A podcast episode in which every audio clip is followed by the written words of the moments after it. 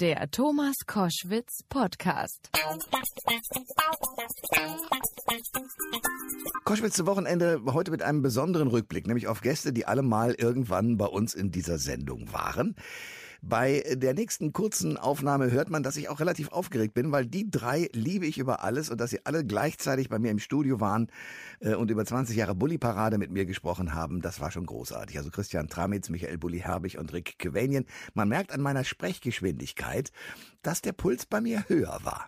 Ich habe drei Herren hier im Studio, die für ihre komischen Einlagen schon vielfach auch ausgezeichnet wurden. Bambi, Diva, Deutscher Comedypreis, Deutscher Filmpreis, Bayerischer Filmpreis, Goldene Leinwand, noch vieles, vieles mehr und das alles in mehrfacher Ausführung. Wofür wurden sie ausgezeichnet? Der Schuh des Manitou, Traumschiff Surprise, Periode 1 oder Lissy und der wilde Kaiser. Das gibt es jetzt alles zusammengefasst in einem einzigen sehr, ich war drin, lustigen Film. Bully Parade, der Film läuft anlässlich des 20-jährigen Jubiläums der Bully Parade derzeit in den Kinos. Ich freue mich sehr, die drei Hauptdarsteller begrüßen zu dürfen. Michael Bulli Herbig. Hallo. Rick Evanian. Grüß Gott. Und Christian Tramitz. Servus. Ihr drei. Wahnsinn. Ich habe den Film gesehen, ich habe mich weggeschmissen. Ihr bei den Dreharbeiten auch? Ja, also äh, nicht nicht also nicht durch, nicht sehr zeitverzögert. Ja, nicht durchgängig, aber aber doch. Die Pause war schon zu lang. Ja, also aber Die Antwort verhältnismäßig. hat zu lang gedauert. Also ich sage jetzt mal überdurchschnittlich ja. Überdurchschnittlich. Ja. Vor allem, man sieht es ja in den Outtakes. Da habt ihr euch an ein paar Stellen extrem bepfiffen, Ja. äh, die ich sehr lustig finde. Ja, bei den Outtakes ist es tatsächlich immer so, dass das liegt aber glaube ich daran, dass man sich so gut kennt und ähm, man an den Gesichtern schon erkennt, äh, jetzt jetzt kann er nicht mehr. Ja, und dann Äh, weiterspielt. Und dann, dann muss man durch und dann, äh, naja. Okay. Aber die Leute haben ihre Freude dran, so wie wir auch, Gott sei Dank. Ja, es ist, muss ich sagen, ich weiß nicht, ob es euch auch so gegangen ist. Es ist ja eher eine Quiz-Sendung, die ihr da veranstaltet bei 20 Jahre Bulli, weil es werden ja Zitate aus allen möglichen Filmen verarbeitet. Könnt ihr mal kurz zusammenfassen? Christian, äh, was ist da äh, zitatmäßig alles drin? Also, Also Filmzitatmäßig ist ja wahnsinnig viel drin. Ja. Also äh, es geht schon mal mit Wall Street los. Ja, Äh, wie, Wolf on? Wall Wolf Street. on Wall Street. Genau. Äh, wird zitiert. Dann äh, natürlich die ähm, äh, Traumschiff, äh, das sage ich jetzt schon Traumschiff. Star Trek Filme, Ja. das ist glaube ich richtig, wo, wo, wobei ich überhaupt gar keinen gesehen habe. Also da ist der Bully und Rick sind der Spezialisten. okay. Arthouse haben wir eine ganze Liste Arthouse von, haben wir äh, wirklich geil. Von Ja, Kawaii-Filme, genau. Koyaanisqatsi. Es sind auch historisch, also im Grunde hat es auch immer einen historischen Bezug. Es ist auch ein bisschen so Geschichtsunterricht. Ihr fangt mit der DDR an. Richtig. Der frühe Guido Knopf wird äh, sehr äh, Ja. zitiert auch von uns. Also bei uns heißt es halt nicht zurück in die Zukunft, sondern zurück in die Zone. Ja. Äh, Und, Auch schon so. und, so, und so konnte man natürlich auch die beiden berühmten Fallensteller aus Zwickau, die Kassiersgebrüder, Ja. wunderbar unterbringen. Jawohl. Das war eine schöne Zeitreise, muss man sagen. Nur wirklich. Und schon bin ich verloren, wenn ich die beiden Buben sehe. Ist einfach auch, vor allen Dingen Christian Tramitz mit einer Frisur, da würde man andere für schlagen. Ja, Sitzt- mich auch leider. Ja, sitzt da äh, bei, äh, wer war's? Ähm, Sucht er einen aus, die Frisuren waren alle ziemlich scheiße. Aber es Nein. war keine Frisur, es war eine Fellmütze. ja. Ja, aber bei Christian sieht's wie eine Frisur aus. Als äh, du den wurde, dass jetzt ab sofort, ab sofort die Grenzen geöffnet sind. Das habt ihr genial gemacht, sozusagen euch als Journalisten in diesen Raum Ach, rein. dann, du meinst Ah, Babylon jetzt. Bronco. ja. Sensation. So auch da. Das ist diese Günter Netzer Gedächtnisfrisur eigentlich. Ja, ja, diese ja. Glatt, gerade, seitenlang. aber schmerzhaft. So viel zur Bulli-Parade. Gleich kommt Nena. Die hat mich mehrfach besucht, 2016 das letzte Mal. Nena ist mein Gast bei Koschwitz zum Wochenende. Ähm, ich habe die große Ehre gehabt, das fällt mir jetzt gerade ein. Das war irgendwann, du war- 99 Luftballons war schon, du bist durch die Decke gegangen und es hieß bei einem Konzert äh, bei Open Air in Gießen, also im Hessischen, ähm, Herbert Grönemeyer war da, Joe Cocker war da, Tina Turner war da. Und du tratst auf und dadurch, dass dein Hit jetzt gerade wirklich durch die Decke ging, Ja. Äh, war Kreischalarm angesagt. Und ich durfte Ja? das ansagen und hatte aber Schweißen, ja, und ich hatte Schweißen aus weil ich dachte, scheiße, das ist so aufregend. Wie kriege ich Ja. denn das hin? Gott. Und dann bist du ganz entspannt da rausgekommen und sagst, ey, tretet mal ein bisschen zurück, sonst drückt ihr euch da vorne an der, an der ersten Linie irgendwie Ja. kaputt. Das ist ja gar nicht gut. Ganz entspannt. Ich dachte, wie cool ist die denn? So, Naja, ist ja auch, wenn man da oben steht, sieht man ja eine Menge. Ja. Und das ist mir schon wichtig, dass auch gerade in den ersten Reihen noch jetzt in den Konzerten stehen seit Jahren auch immer viele Kinder und so. Die hole ich dann in den Graben, damit da auch alles cool bleibt und so. Und Aber an den Kreischalarm kann ich mich nicht erinnern. Nur es gibt da ein Foto von Tina Turner und uns. Dann war das wahrscheinlich an dem Tag. ja, Wie sehr cool. cool. Das habe ich mir neulich nochmal angeguckt. Ja, die Lady, die mit ihren Stöckelschuhen da die Ja, Holztreppe ja, ja. hochging. Souverän. Ich habe gesagt, wow. Ja, ne, das ist Ja, abgefahren bei ja. ihr. Mhm. Aber wie ist das denn für dich? Du bist jetzt nun genauso eine lange Zeit da. Du bist im Grunde genommen wie Tina Aber Turner. ohne Stöckelschuhe, ne? Oh, das stimmt. Aber dich, das wär's noch. Ähm, und du hast sozusagen ja auch die Erfahrung und, und das Können und die Stimme und das alles. Nimmst du das selber auch so wahr? Also das scheint ja für dich mit Tina Turner, war das ja eine Ehre sozusagen, so ein Bild herzustellen damals, oder? Ja, absolut. Also es ist sowieso schön, auch Kollegen in Anführungsstrichen zu treffen. Ne? Das haben wir in den 80ern haben wir so viele Leute getroffen.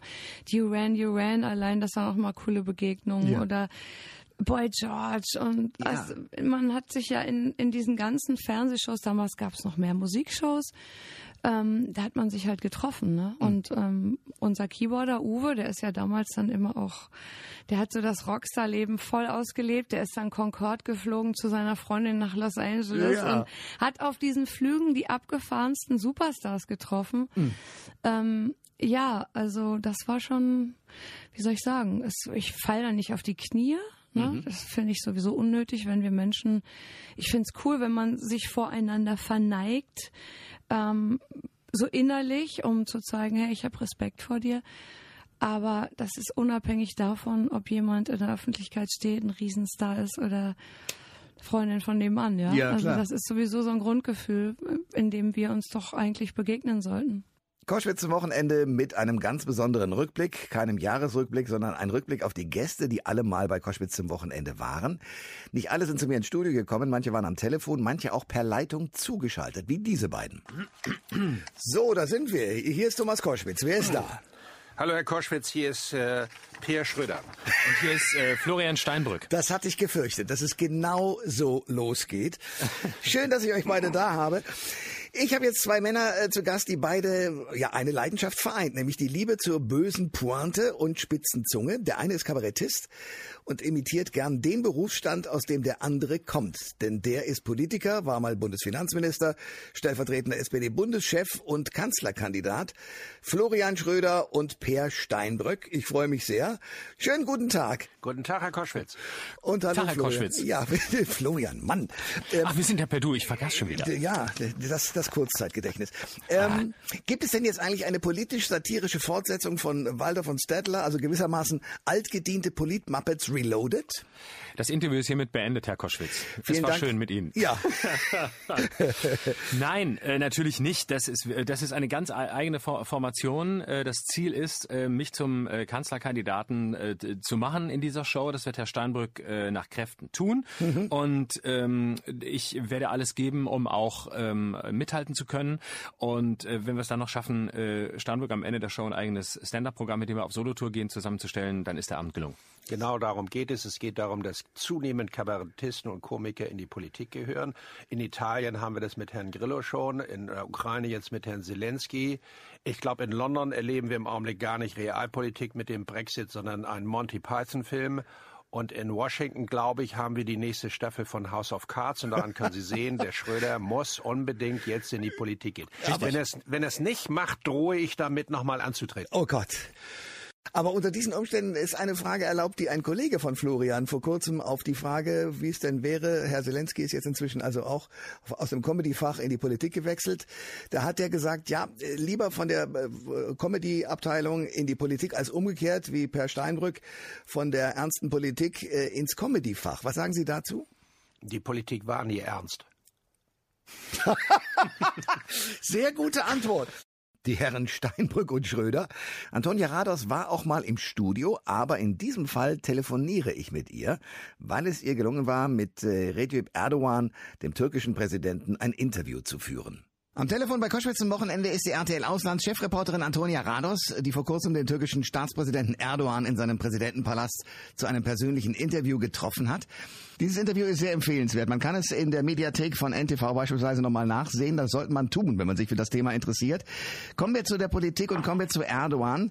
Der ist ja auf Deutschland und Europa nicht gut zu sprechen. Er sagt in dem Interview mit Ihnen, ähm, dass er sich gerade nach dem Putschversuch ein bisschen allein gefühlt habe und allein gelassen.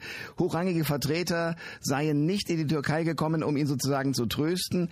Sein Außenminister spricht ja sogar von Türkei-Feindlichkeit. Müssten wir eigentlich mehr auf Erdogan zugehen, die Europäer und die Deutschen? Gut, das, das weiß ich nicht. Ich glaube, hinter dieser Botschaft, die Europäer äh, haben sich also nach dem Putsch sehr zurückhaltend äh, äh gehalten, muss man, muss man auch etwas anderes verstehen, glaube ich äh, von Beratern Erdogans und ich glaube, zwischen den Zeilen muss man auch die Nachricht kriegen, die äh, Türken spüren und äh, verurteilen eine gewisse Islamfeindlichkeit in Europa. Und das ist das, was ihnen Sorge macht angesichts ihrer eigenen Minderheiten in Europa, also große türkische Minderheit natürlich auch in Deutschland. Und ich glaube, dass die Nachricht viel eher ist, da spielt sich irgendetwas ab, wir sind Muslime und wir fühlen uns von euch nicht gut behandelt. Meine Antwort war immer darauf, dass ich gesagt habe, das können Sie doch nicht im Ernst sagen. Sie sehen doch, wie offen Deutschland war mit all den Flüchtlingen, die wir aufgenommen haben. Es gab also keinerlei äh, Ausdrücke, dass man sie nicht haben will. Natürlich haben Leute das auch kritisiert, das wissen wir jetzt auch mehr als noch vor einem Jahr. Aber, und mein Argument war auch immer, wissen Sie, diese Flüchtlinge werden in Europa besser behandelt als in der Türkei, in ihren Lagern und so weiter. Aber die Türkei fühlt sich, glaube ich, als eine Art islamische Macht, ein wichtiger islamischer Staat und ortet in Europa, auch in Deutschland, einen steigenden, eine steigende anti-islamische Haltung. Und das ist die Sorge, glaube ich, die die Türkei hat. Jetzt darauf zugehen, das kann ich nicht beurteilen, das ist die Frage der Politik. Ich fand das sehr interessant, dass trotz aller Kritik, die ja vor allem in unseren Medien verbreitet wird, und die vielleicht auch ein bisschen äh, deutscher Vorwahlkampf ist, dass trotz aller Kritik ich den Eindruck hatte, dass Präsident Erdogan und die Bundeskanzlerin Merkel recht gut miteinander auskommen. Ha. Und ich kann mir das, ich hätte, würde da gerne mal Mäuschen spielen, wenn die beiden miteinander reden, weil ich mir vorstellen kann, dass Erdogan doch sehr in den Satz geht. Und ich glaube, dass die Bundeskanzlerin da immer sehr ruhig bleibt und, und ihm die Sachlage auch richtig erklärt. Also diesen Eindruck hatte ich dass er irgendwie doch an, an, mit der Bundeskanzlerin sehr guten Kontakt hat und sie auch braucht als ein ausgleichendes Element. Der besondere Rückblick auf Menschen, die bei Koschwitz zum Wochenende zu Gast waren. Auch die Bundeskanzlerin Angela Merkel war zu Gast, wobei fairerweise muss ich sagen, ich war bei ihr zu Gast im Bundeskanzleramt. Äh, so hohe Politiker kommen nicht ins Studio, da muss man dann schon hingehen, aber das habe ich mit großer Freude getan und ihr dann folgende Frage gestellt. Ihr großes Mantra in der Flüchtlingskrise lautet, wir schaffen das. Und viele Bürger fragen Sie darum, wie schaffen wir das? Eine neue Spiegelumfrage zeigt, 82 Prozent der Bürger fordern eine Kurskorrektur in der Flüchtlingspolitik. Alarmiert Sie das und ähm, reagieren Sie sozusagen am Volk vorbei? Nein, also ich habe mir das ja auch genau angeguckt, diese Umfrage. Und schön wäre gewesen, es wäre noch gesagt worden, bei, es gibt ja einen Teil, der fordert keine äh, Kurskorrektur, dann gibt es einen Teil, der fordert eine generelle Kurskorrektur und einige wollen bestimmte Dinge anders. Und da glaube ich, spiegelt sich sehr stark wider, dass wir ja noch nicht am Ende der Arbeit angelangt sind. Wir haben die Zahl der bei uns ankommenden Flüchtlinge erheblich deutlich reduziert. Wir haben vor uns noch die Aufgabe der Integration. Und hier haben die Bürgerinnen und Bürger recht, das muss ähm, nicht nur ähm, angepackt werden, sondern manches müsste auch schneller gehen. Das heißt, wir haben die Zahl der Sprachkurse jetzt erheblich erweitert. Ich ähm, rede mit der Wirtschaft darüber, wie können wir schneller Praktikaplätze und äh, Arbeit schaffen. Und zum Zweiten ähm, wissen viele Menschen, dass es auch ähm, Flüchtlinge gibt, die keine dauerhafte Aufenthaltserlaubnis oder keine Aufenthaltserlaubnis bei uns bekommen haben. Und dort erwarten sie, dass diese Menschen auch wieder zurückgehen in ihre Heimat. Und auch hier müssen wir noch besser werden. Das heißt, ich selber würde auch sagen, dass noch nicht ähm, die Dinge alle ideal sind, sondern dass wir noch Arbeit vor uns haben. Und die beiden Felder, in denen ich das vor allen Dingen sehe, äh, habe ich damit benannt. Und es gibt auch noch Unterbringungsprobleme, das weiß man ja auch. Wenn Sie sich das anschauen, das ist ja jetzt rund ein Jahr her. Ähm, würden Sie heute noch genauso entscheiden? Ja. Und ich habe so gedacht. Ich habe auch im Übrigen, um das vielleicht auch den Hörerinnen und Hörern nochmal zu sagen, ja nicht ähm, die Grenze geöffnet. Es war so, dass schon im Juli, im August sehr viele kamen. Und ähm, als dann die Situation entstand, dass die Züge, die am Vortag noch gefahren waren, nicht mehr fahren konnten, war die Frage, schließen wir jetzt die Grenzen? Und äh, das haben wir nicht getan, sondern wir haben daran gearbeitet, die europäischen Außengrenzen besser zu schützen, auch mit der Türkei das Abkommen zu verhandeln. Aber die Grundentscheidung äh, würde ich wieder so treffen. Ich habe damals so gedacht, oder dann auch durch verschiedene Artikel, dass Sie ja in einer Zwickmühle waren und sind, die gar nicht aufzulösen ist. Nämlich, hätten Sie radikal die Grenzen geschlossen, hätte man das böse Gesicht der Deutschen in der Welt gezeigt. Jetzt haben Sie die Grenzen aufgemacht und jetzt kommen die Damen und Herren hinter den Hecken hervor und werfen Ihnen vor, Sie hätten die Terroristen reingelassen. Also es war eigentlich ja gar kein Ausweg. Ja, es gibt immer wieder in der Politik Situationen, das ist ja nicht die erste, wo Sie zwischen scheinbar unvereinbaren äh, Fragen ähm, eine Entscheidung treffen müssen. Deshalb sind ja politische Entscheidungen auch selten 100 zu 0, sondern es gibt äh, für manche Optionen ja immer auch verschiedene Beweggründe, sondern es sind oft Entscheidungen, die auch abgewogen werden müssen. Hier geht es darum, dass nicht äh, das böse Gesicht der Deutschen, ich würde erst mal sagen, dass die Mehrzahl der Deutschen ein sehr gutes Im Gesicht. Ausland meine ich, dass ähm, es sozusagen so ja, gewirkt hätte. Aber das, äh, ich, ich bin ja Bundeskanzlerin der Bundesrepublik Deutschland und ich weiß, was auch in unseren Menschen steckt und wie viele ehrenamtliche Helfer es ja damals schon gab. Und äh, auf der anderen Seite äh, war natürlich auch klar, dass äh, wir sehr schnell alles daran setzen müssen, die Sicherheitsüberprüfung, die Registrierung an der Außengrenze hinzubekommen. Und das ist in den Monaten danach dann auch sehr, sehr viel besser geworden. Aber das war am Anfang natürlich nicht ähm, ausreichend. Die Bundeskanzlerin Angela Merkel bei Koschwitz zum Wochenende. Dieter Thomas Heck war auch einer der Menschen, den ich wahnsinnig gerne zu Gast hatte bei Koschwitz zum Wochenende. Den habe ich mit 15 zum ersten Mal gesehen und zwar auf einem Flughafen in Wangerooge. Da war er der Superstar und ich ein Autogrammjäger. Später haben wir uns befreundet und es war eine Freude, ihn da zu haben. Äh, und so ging äh, das Interview mit ihm. Dieter Thomas Heck bei Koschwitz zum Wochenende. Wenn man sich deine Karriere anschaut, hat die sehr viel aber nicht nur mit dem deutschen Schlager zu tun. Welche Karrieren, von welchen Karrieren weißt du, dass du sie deutlich befördert hast? Ach du, das ist schwer zu sagen. Ich glaube immer, dass sich jeder zum großen Teil selbst befördert. Wenn jemand nicht den inneren Drang hat, etwas zu machen und erfolgreich sein zu wollen, ähm, dann kannst du als Moderator in einer Sendung natürlich die Ansage äh, entscheidend anders machen. Wobei, wobei nie jemand bei mir gemerkt hat, den mag er besonders und den mag er nicht. Ja. Sondern ich habe immer gesagt, du bist wie ein Schiedsrichter in dieser Rolle. Du musst bei jedem versuchen, dasselbe an Intensivität äh, zu machen und zu geben. Du kannst nicht sagen, den mag ich und sagst, und hier kommt jetzt ein wunderbarer, also, sondern du kannst nur immer versuchen, Ähnliches zu tun. Also anfangen zu sagen, ich werde jetzt jemanden mit Worten bevorzugen, das geht nicht, das passt nicht. Aber du hast natürlich vielen Leuten eine, vielleicht ganz unbewusst, eine, eine, eine Bühne im wahrsten Sinne des Wortes geboten. Also wenn ich mir überlege, Howard Carpendale wäre ohne Hat dich aus meiner Sicht nicht denkbar. Ja. Äh, also Chris Roberts. Chris Roberts. Cindy und Bert. Peter Maffei. Selbst Peter Peter Maffei. hat angefangen bei uns. Also, wie, wie war das damals? Peter Maffei bei dir sang irgendwie du. Du, natürlich. Eine Peter Orloff-Nummer. Witzig. Ja. Sitzt auf der Treppe, ich erinnere mich noch. Und du äh, hattest, äh, glaube ich, Manfred hieß dein Tontechniker. Nein, der hieß nicht Manfred, der hieß Rainer. Ach, Rainer. Rainer, Rainer fahr ab. so, dann ging das Band los und du hast sozusagen das sogenannte Intro noch zugesprochen und dann saß da ein kleiner, sehr schüchterner Mann und sang du. Ja. Wenn du dann so eine Karriere verfolgt hast, gerade von Peter Maffay, der ja nun sich auch sehr verändert hat, der auch teilweise gegen seine Plattenfirma gesagt hat, nee, so schlagermäßig will ich nicht.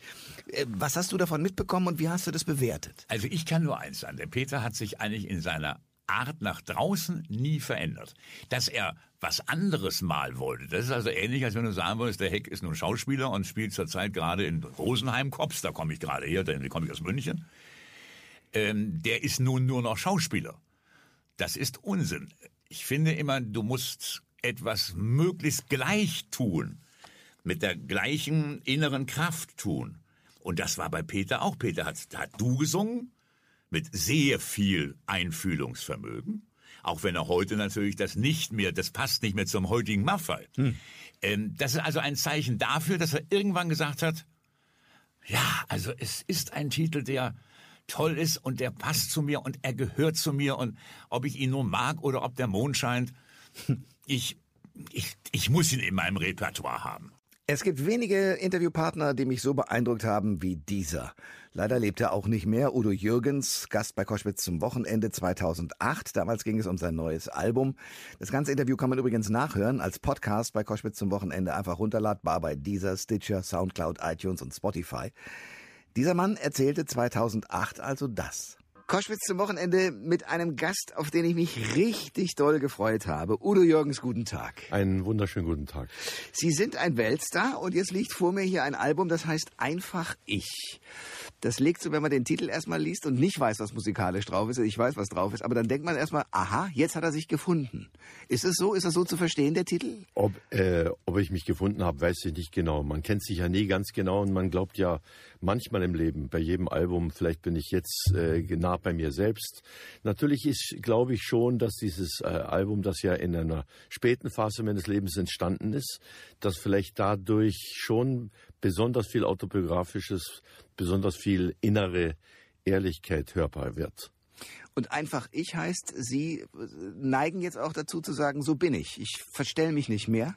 Da, absolut richtig, ja. Man kommt irgendwann zu dem Punkt, wo du merkst, am besten komme ich durch das Leben durch, wenn ich mir die Maske nicht aufsetze, äh, die manchmal im Leben ja sehr wichtig ist. Und gerade im Showbusiness hat man sicherlich lange Zeit Masken getragen und hat sich im glänzenden Licht versucht zu präsentieren, besonders immer dann, wenn Kameras in der Nähe war. Und irgendwann kommt der Punkt, wo du sagst, äh, ich bin wie ich bin und wer mich nicht mag, das ist mir dann schließlich auch egal. Ja. Und äh, wenn man sich dazu durchgerungen hat oder wenn man es dazu gebracht hat im Leben, dann merkt man plötzlich, dass die Dinge manchmal noch viel besser auch im kommerziellen Bereich sich anlassen, als, als, als vorher, wo man ständig versucht hat, etwas zu sein, was man vielleicht auch gar nicht ist. Sie haben mit 120 Musikern äh, in verschiedenen Ländern und Städten und Metropolen aufgenommen. Warum so viele? Ja, es ist äh, so, dass äh, das Album natürlich total gegen den Trend ist und das äh, ganz gern. Mir ist aufgefallen in den letzten Jahren, dass die äh, die Sänger und Sängerinnen und die ganze Art des, der Schallplattenproduktion äh, es gibt wunderbare Sachen, aber das wird alles immer leiser. Das heißt, wenn Sie auf die Bühne gehen, machen Sie einen Krach, dass einem die Ohren wegfliegen und, und, äh, und dass die, die Milz zwischen die hm. Leber und den Magen rutscht. Mhm. Aber wenn Sie so live singen, dann wird mehr gehaucht als gesungen und es gibt nur drei Instrumente, sehr oft so, man gruft bisschen, wunderschön. Ich habe das sehr gern. Und, und gesungen wird dann so, so in dieser Art mhm. oder noch leiser. Und dann dachte ich, Mensch, man musste wieder mal Musik machen, die aus der Fülle des Klanges Big Band, Sound, große, Orchester. fetzende Bläser, Symphonieorchester. Ja. Ich habe das ja alles schon mal gemacht. Und dann habe ich mir natürlich immer mal eingebildet, ich möchte mal mit einem dieser besten philharmonischen Orchester in London spielen und vielleicht sogar im Abbey Road Studio, wo die Beatles mal früher waren. Ja. Das sind so Träume, die man hat. Dann habe ich gedacht, warum? Probierst es, machst es. Und äh, in der Tat, ich habe es dann gemacht und habe drei Titel in London eben aufgenommen mit großem philharmonischem Orchester. Welche drei? Das sind äh, die Fanfare, die gleich am Anfang kommt. Ja. Dann äh, Warum Denken traurig macht, das ist so ein großer melodischer Titel. Und dann diese äh, Stärker als wir. Also eine, eine Ode an die Liebe, die stärker ist als unsere Überlegungen, die wir dazu anstellen. Wir denken oft, ich habe die Schnauze voll jetzt, ich will nicht mehr, ich bin, äh, ich habe mich, äh, ich bin wieder verlassen worden oder ich habe mich getrennt oder ich habe mich scheiden lassen oder äh, ich bin geschieden worden oder was weiß ich, was alles Mögliche. Aber es gibt etwas, das trotzdem stärker ist als unsere Vernunft, die wir dann versuchen einzusetzen.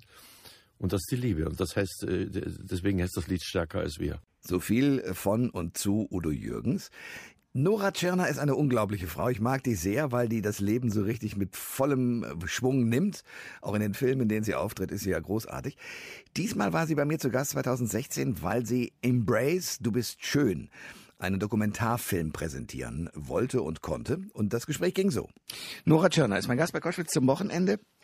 Schauspielerin, Regisseurin und jetzt, wie gesagt, auch mit beteiligt als Unterstützerin eines großartigen Films, den man tatsächlich nur am 11. Mai sehen kann. Warum macht ihr das nur an einem Tag? Das ist so, da muss ich immer sagen, da kommt bei mir so der ketzerische Dokumentarfilmer-Kind-Gedanke hoch, der sagt schön, jahrzehntelang hat der Dokumentarfilm gelitten im Kino. Kein Sau geht sich irgendwie im Kino Dokumentarfilme angucken. Ja, jetzt wagen wir uns mal zu sagen, nee, wir nehmen sehr, sehr viele Kinos, aber wir konzentrieren es auf einen Tag, weil einfach es ein Dokumentarfilm ist und es äh, Erfahrungswerte damit gibt. Zwei Zuschauer in einem Riesenkino. Ja. Und plötzlich, plötzlich schreien alle so, also ist eine Unverschämtheit. Wieso kann man den denn nur einmal sehen? Wir wollen alle diesen Film sehen. Wo ich sage, ja, das könnt ihr auch. Ihr könnt ihn nur wie bei einem Fernsehevent halt nur an einem Tag sehen. Und ganz kurz danach könnt ihr ihn auch schon auf DVD sehen und euch alle zusammen eure Freunde einladen und zu Hause ne, gucken oder auf den ganzen Video-on-Demand-Plattformen. Es ist alles gut. Alle werden diesen Film sehen können, aber er ist tatsächlich nur an einem Tag im Kino. Im Kino bis jetzt in äh, zwischen ja irgendwie 100 und 150 Kinos, aber tatsächlich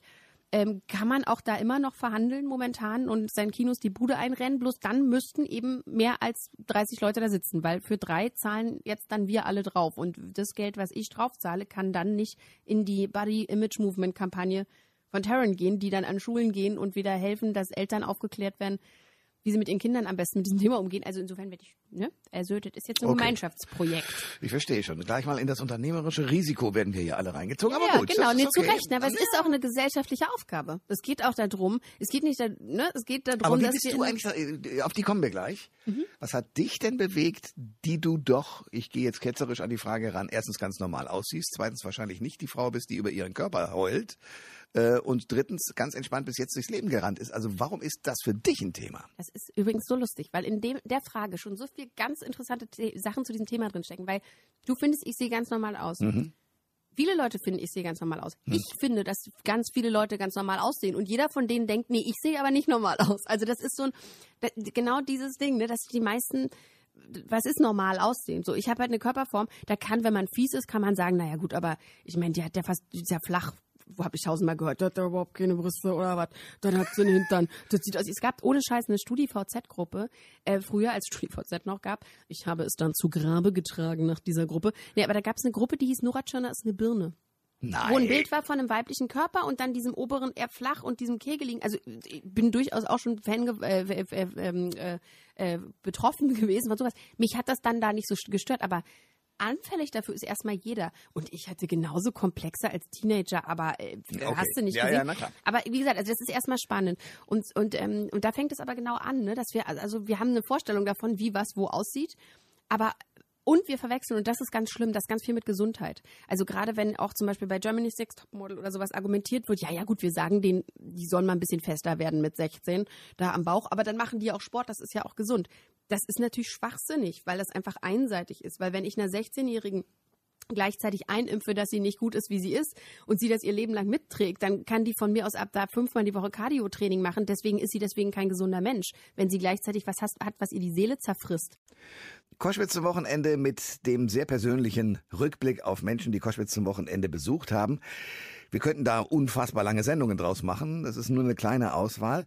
Und Serdar Somunju gehört aber zu den Menschen, äh, die ich erstens persönlich sehr mag und zweitens dessen politischen Kopf vor dem habe ich richtig Respekt. So war das Interview mit ihm. Du hast vorhin gesagt, du bist kein Journalist, sondern du bist Schauspieler und kannst deswegen ein paar Dinge machen, die ein Journalist nicht machen würde. Also wie empfindest du dich selber? Was bist du? Ich bin so eine Art ähm, äh, Universalkünstler, würde ich jetzt mal sagen. Okay. Immer einsetzbar und für, für alles bereit. Ich habe eben, Gott sei Dank, da bin ich auch glücklich und stolz, ähm, ein paar Fähigkeiten. Ich kann Musik machen, ich kann sprechen, ich kann auf der Bühne stehen und Leute zum du Lachen hast ja bringen. studiert auch. Ja, ich habe Schauspiel und Regie und Musik studiert. Das Ja. heißt also, die Skills, die man braucht, die habe ich. Und ein bisschen Erfahrung jetzt auch. Ich bin jetzt im 35. Jahr auf der Bühne. Und das versuche ich, solange ich noch lebe, hoffentlich sehr lange, so redlich und mit allen Varianten auszunutzen, wie es nur irgendwie geht. Ich bin aber kein Journalist, also ich merke das auch immer, wenn ich mit Küppersbusch spreche, der hat da andere Befindlichkeiten, der will dann manchmal in eine andere Richtung gehen als ich und das ist das Schöne an unserer Kombination, da ergänzen wir uns. Aber Küppersbusch ist ein schlauer Hund, du auch. Und ihr zwei passt natürlich wirklich zusammen. Äh, Großartig, weil natürlich er mit seinem Wissen, der hat ja, das darf man nicht unterschätzen.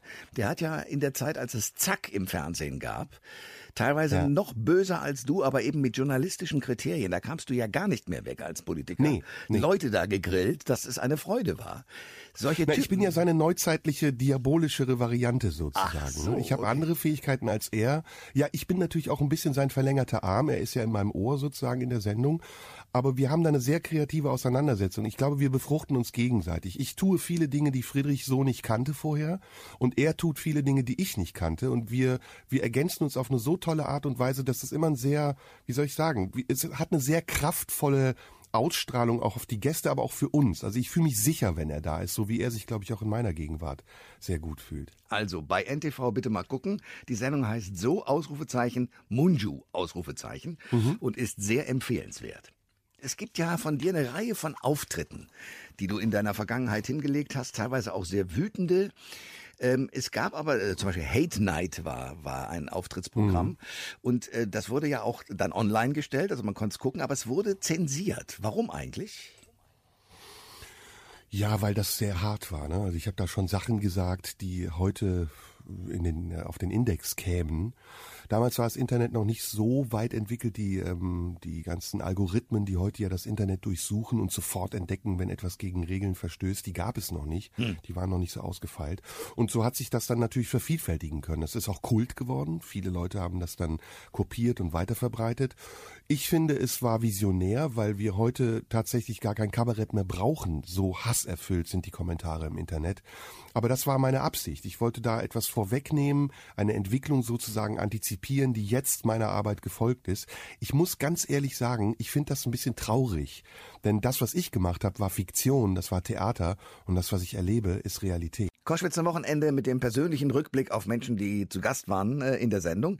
Zum Beispiel 2015 Sandra Maischberger. Großartige Kollegin, wunderbare Talkerin, die aber auch als Filmemacherin unterwegs ist. Sandra Maischberger ist mein Gast bei Koschwitz zum Wochenende. Du hast eine ganze Reihe, äh, du hast eine Filmproduktion neben der Tatsache, dass du täglich gesendet hast und äh, bist mit Leuten unterwegs gewesen, persönlich. Wer hat dich da am meisten beeindruckt? Also du hast einen Film, das muss man dazu sagen, richtig als Porträt über Leute gemacht und bist Ja. lange Zeit mit denen unterwegs gewesen. Also wir haben, wir, ich mache Porträtfilme tatsächlich. Ähm, Helmut Schmidt war natürlich ähm, der, der äh, eine sehr beeindruckende Arbeit äh, mit ihm da insgesamt sechs Jahre immer wieder mal Reisen zu unternehmen, unter anderem übrigens nach China. Das war schon sehr beeindruckend. Richard von Weizsäcker haben wir begleitet, unter anderem nach Japan. Das Mhm. war natürlich auch äh, wirklich spannend.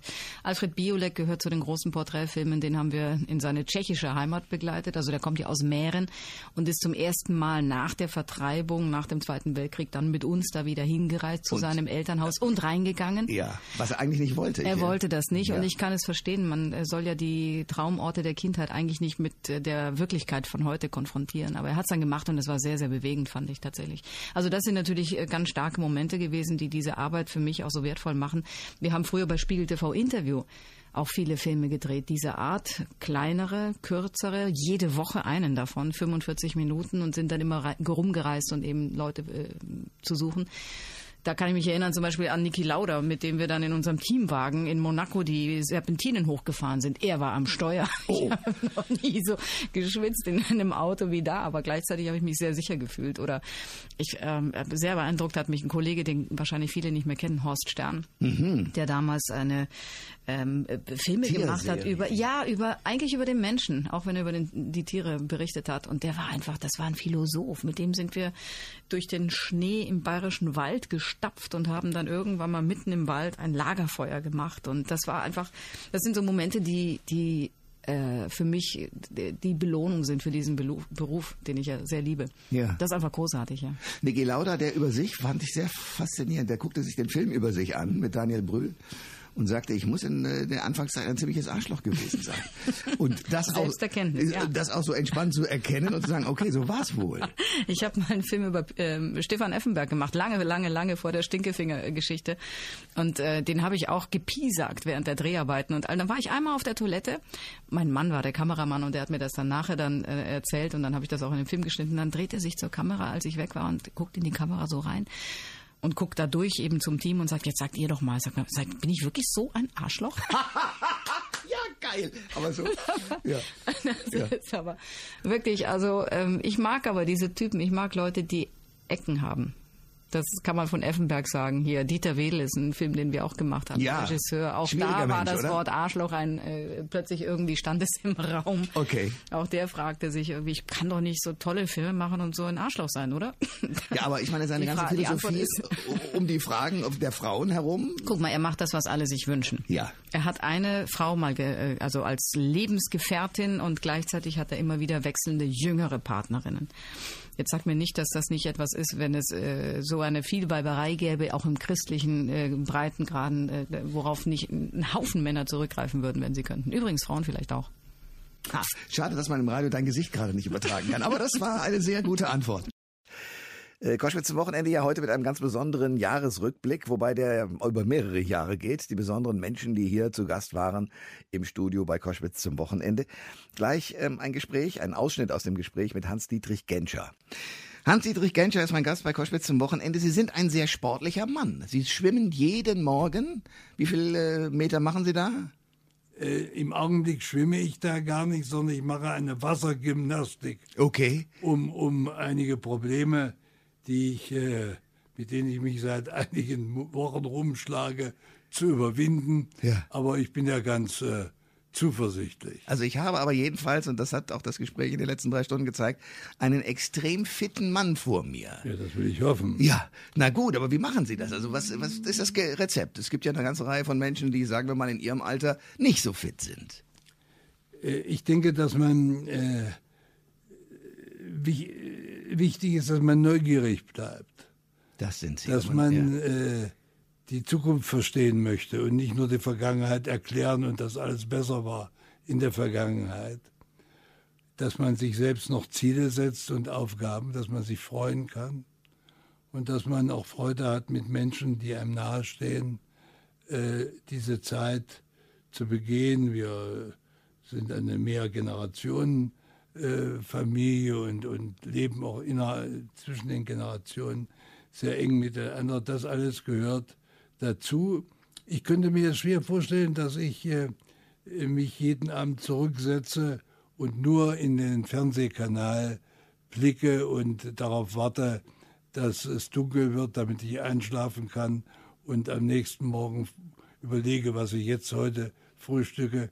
Ein bisschen mehr muss es sein. Und wenn man sich das erhält, dann bekommt man auch die notwendige innere Dynamik, sie auch neuen Herausforderungen zu stellen. Das ist nicht immer einfach. Da äh, setzt man sich auch gelegentlich der Kritik anderer aus. Das gehört Ja, das dazu. gehört dazu, ja. Aber das muss auch sein. Und ich bin im Übrigen dankbar, dass ich, ähm, obwohl ich wirklich äh, äh, gesundheitlich große Probleme zu überwinden hatte, Sie haben vom Herzen gesprochen, ich habe in anderen Zusammenhang hier von der Lungentuberkulose gesprochen. Ich habe als junger Mann über drei Jahre in Lungenheilstätten und Krankenhäusern verbracht. Äh, das hat mich natürlich auch geprägt. Ich bin sehr ernsthaft geworden oder ernsthafter, als ich vorher war. Ich wäre ein anderer, wenn ich diese Prüfungen nicht äh, zu bestehen gehabt hätte. Nun wünsche ich niemanden, dass er, damit er ernsthafter wird, solche Prüfungen zu Nee, bestehen ja. hat. Aber mich hat das schon geformt. Ich habe auch dort menschliche Probleme äh, bei anderen Mitpatienten erlebt, dass vielleicht mein Verständnis für das, was der Begriff soziale Gerechtigkeit ausmacht, äh, äh, in einer Weise geweckt worden ist, wie das bei einem normalen Verlauf nicht der Fall ist. Aber eins hat mich durch die ganze Zeit gebracht. Ich dachte, ich hätte eine Lungenentzündung, eine feuchte Rippenfellentzündung und dann setzt sich der Chefarzt an meinem Bett, der duzte alle Studenten und sagte, meine Oberärzte sagen dir, du hast eine feuchte Rippenfellentzündung, eine Lungenentzündung. Das ist die Wahrheit, aber leider nicht die ganze. Du hast eine Lungentuberkulose. Und wir Ärzte können gar nicht viel machen. Stand 1946. Stand 46. Du musst diese Krankheit besiegen wollen. Nimm den Kampf auf. Sorge dafür, dass du dein Studium rechtzeitig abschließt. Äh, Sorge dafür, dass du nicht verzweifelst, in trüb, dass du Trübsal bläst. Hab Freude am Leben. trotz allem. Gute Ratschläge. Der Mann hat mich aufgebaut. Na, der hat mich motiviert. Ja. Und das hat mir sogar in Lebenssituationen später geholfen, wo es gar nicht um die Lungentuberkulose mehr ging. Denn irgendwann hat diese wunderbare Medizin es ja auch geschafft, dagegen etwas zu erfinden.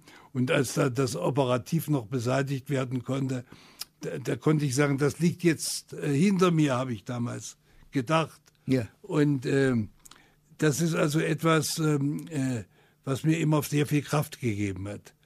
Da, da, mich nicht zu ergeben, äh, mich nicht äh, erdrücken zu lassen, äh, auch von einer schicksalhaft schweren äh, Situation. Äh, das hat mir ganz sicher geholfen und insofern verdanke ich diesem Mann sehr viel. Ich weiß gar nicht, ob er ein ganz großer Arzt ist, aber er war ein ganz großer Mensch. Mir jedenfalls hat er geholfen.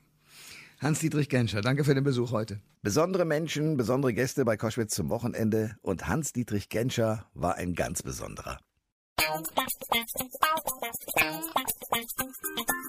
Alle Informationen zur Sendung gibt es online auf thomas-koschwitz.de.